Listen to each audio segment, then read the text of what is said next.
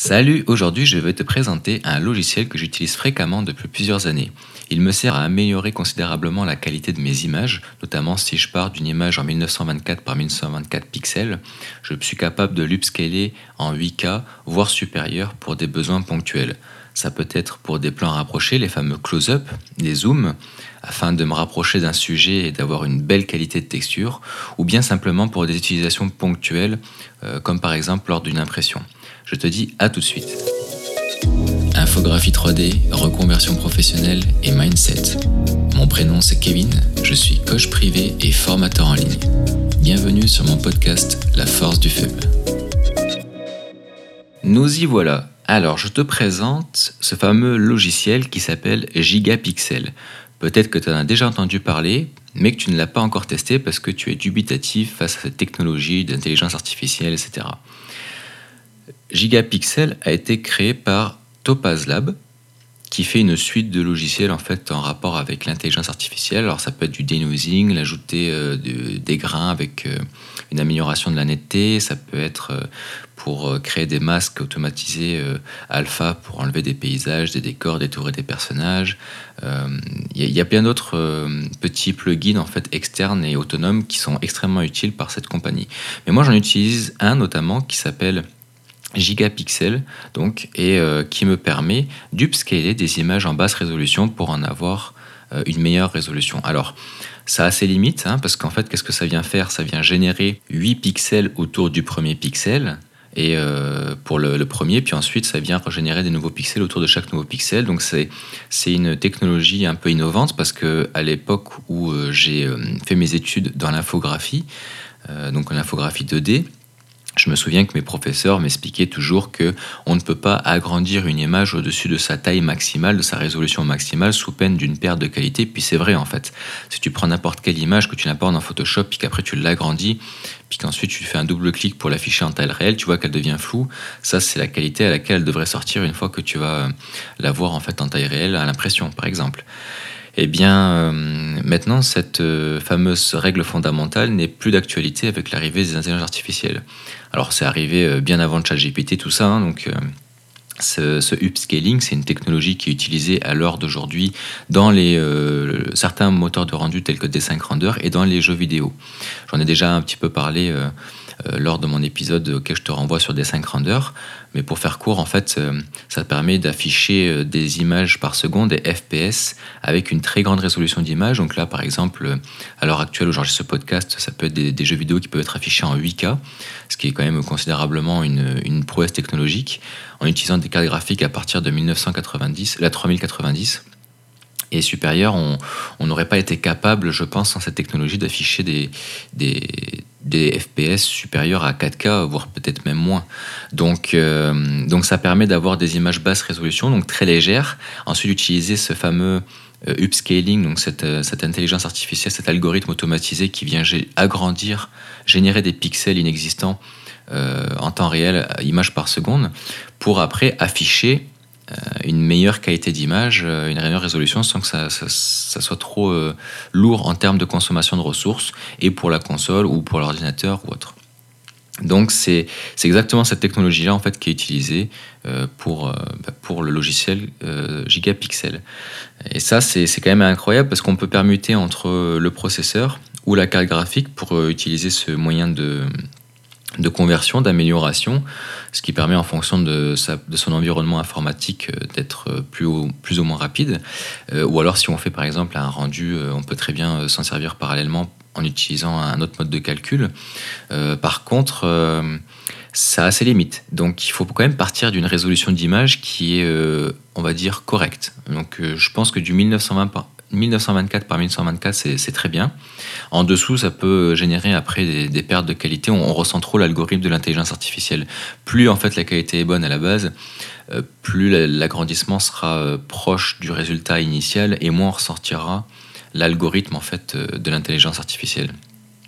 Il y, a, toujours un effet, un peu une perte de qualité, parce que ça vient réinventer en fait des pixels autour des pixels, donc ça se peut qu'à des moments, euh, il soit un petit peu incohérent sur certaines définitions, mais dans l'ensemble, ça fonctionne très très bien, et en plus, en l'occurrence, en 3D, pour la texture, la création de texture, je trouve ça vraiment remarquable.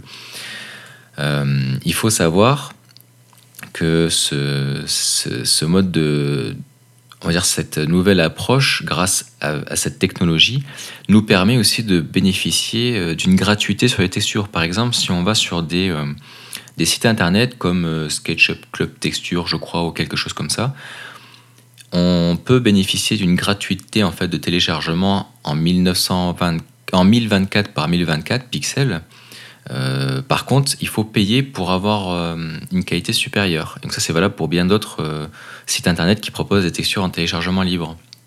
moi, ce que je fais, c'est que je télécharge simplement la texture gratuite en 1024 par 1024 pixels, puis ensuite je l'upscale en 4K.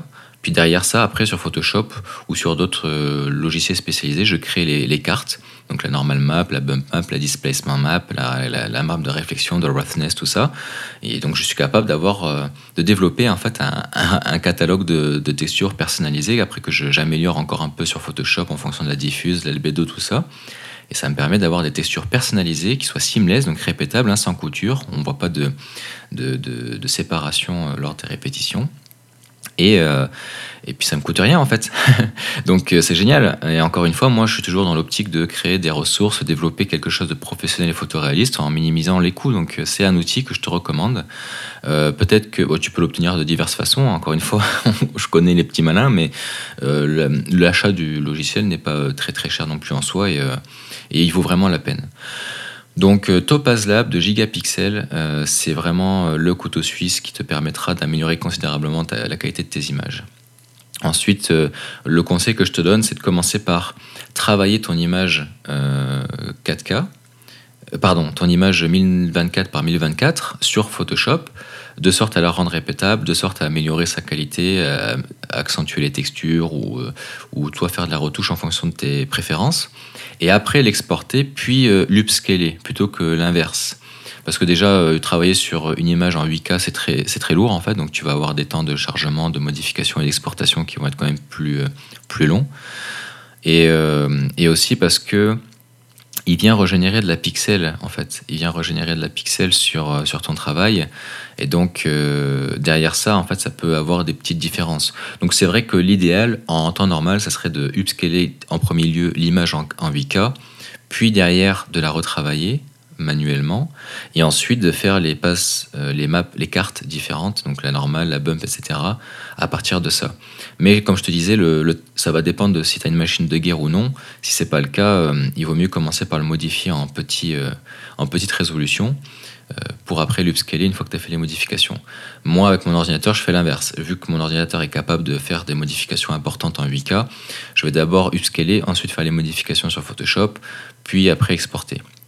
Donc à toi, en, fonction de ton environnement informatique, de, faire le, choix, mais euh, je te conseille réellement de l'essayer. Teste la version d'essai. Euh, je pense que tu peux télécharger la version d'essai euh, sur le site de Gigapixel. Et je te mettrai le lien dans la description. Il n'y a aucune affiliation, hein. je n'en tire aucun bénéfice. C'est vraiment un outil que je te partage comme ça en toute neutralité. Un autre contexte dans lequel j'utilise Gigapixel, c'est lors de mes besoins d'impression. Là, par exemple, je te parle d'une utilisation pour améliorer mes textures qui vont me permettre d'avoir des euh, textures beaucoup plus qualitatives euh, lors de mes rendus photoréalistes. Maintenant, si jamais je veux imprimer certaines images qui n'étaient pas forcément adaptées pour l'impression à la base et qui étaient plutôt destinées pour le web, euh, je vais utiliser donc le gigapixel pour upscaler mon image dans une double résolution, voire une résolution triplement supérieure, afin de m'assurer qu'il n'y ait pas en fait une perte de qualité lors de l'impression. Par exemple, euh, si jamais tu imprimes une image qui est destinée au format euh, A4, donc bah là en l'occurrence si tu es euh, sur le continent nord-américain, ça serait un équivalent letter américain. Donc mettons que tu veux l'imprimer dans ce format-là, euh, ça, voudra, ça voudra impliquer que ton image, elle doit être adaptée à du 300 euh, dpi pour être certain que euh, tu aies une qualité suffisamment optimale lors de l'impression pour pas que ce soit flouté. il faut savoir que dans ce cas-là, il faut que tu respectes la dimension d'image avec la résolution intégrée, donc les fameux DPI, là, les PPP. Puis si jamais tu, tu ne l'as pas, tu peux avoir une image avec une faible résolution, c'est-à-dire pour le web, 72 dpi, euh, mais l'avoir en une très grande taille, ce qui au final reviendrait au même. Ce qui compte, c'est le nombre de pixels dans ton image euh, à terme euh, lors de son format de sortie. Donc tu pourrais par exemple avoir une image qui soit, admettons, d'un mètre sur un mètre, je te donne un exemple comme ça au hasard, spécialisée pour le web, donc enfin adaptée pour le web, optimisée pour Internet, ça veut dire qu'elle n'a pas une grosse résolution d'image. Euh, par contre, quand tu vas l'importer dans Photoshop, euh, tu vas ouvrir un document qui va être adapté pour ton format letter ou ton format A4. Tu vas ouvrir une nouvelle fenêtre avec de la nouvelle texture d'un mètre par un mètre, par exemple. Tu vas prendre cette texture d'un mètre par un mètre, la sélectionner, la glisser, déposer dans la fenêtre de, ton, de ta fenêtre au format A4 ou au format letters. Puis là, en fait, tu vas la redimensionner manuellement pour qu'elle corresponde en fait à la page. Euh, et, là, tu vas pouvoir enregistrer euh, avec une, haute qualité d'image euh, ton, image, en fait, pour être certain qu'elle s'imprime bien. Ou bien tu peux simplement récupérer l'image d'un mètre par un mètre sans passer par Photoshop et demander qu'elle soit imprimée. Et lui, il va la, la, redimensionner en termes de taille en gardant sa résolution d'image, en fait, donc ça va automatiquement s'imprimer en bonne qualité. Et donc, euh, il faut être certain que, par exemple, ce ne soit pas forcément imprimé du 1 mètre par 1 mètre. Il faut toujours rester certain que ce soit au moins 35, euh, euh, voire 50% inférieur en termes de taille de sortie d'impression. Comme ça, on s'assure d'avoir une bonne qualité. Donc c'est pour ça que c'est un sujet qui pourrait faire l'objet d'un épisode à part entière. Je, pense que c'est ce que je ferai. la résolution comparativement à à la taille de l'image, etc. C'est quand même un aspect technique que même d'ailleurs des graphistes ont du mal à, à, comprendre, voire à expliquer. Mais, euh, mais au final, une fois qu'on a compris le fonctionnement, c'est quand même simple et ça permet de s'assurer qu'il y ait toujours une bonne qualité lors de l'impression. Donc voilà, écoute, euh, ça m'intéresse de savoir si, euh, si tu l'as déjà essayé, si tu l'utilises au quotidien ou si tu le découvres. Dis-le moi dans les commentaires directement là au retour de la question de cet épisode. Et puis si tu découvres ma chaîne et que tu m'as pas encore mis d'étoiles à, à, mon émission radio, à mon podcast, ben, je t'invite à le faire, ça m'aidera beaucoup à gagner en visibilité puis à me motiver. Voilà, je te remercie, je te dis à la prochaine. Salut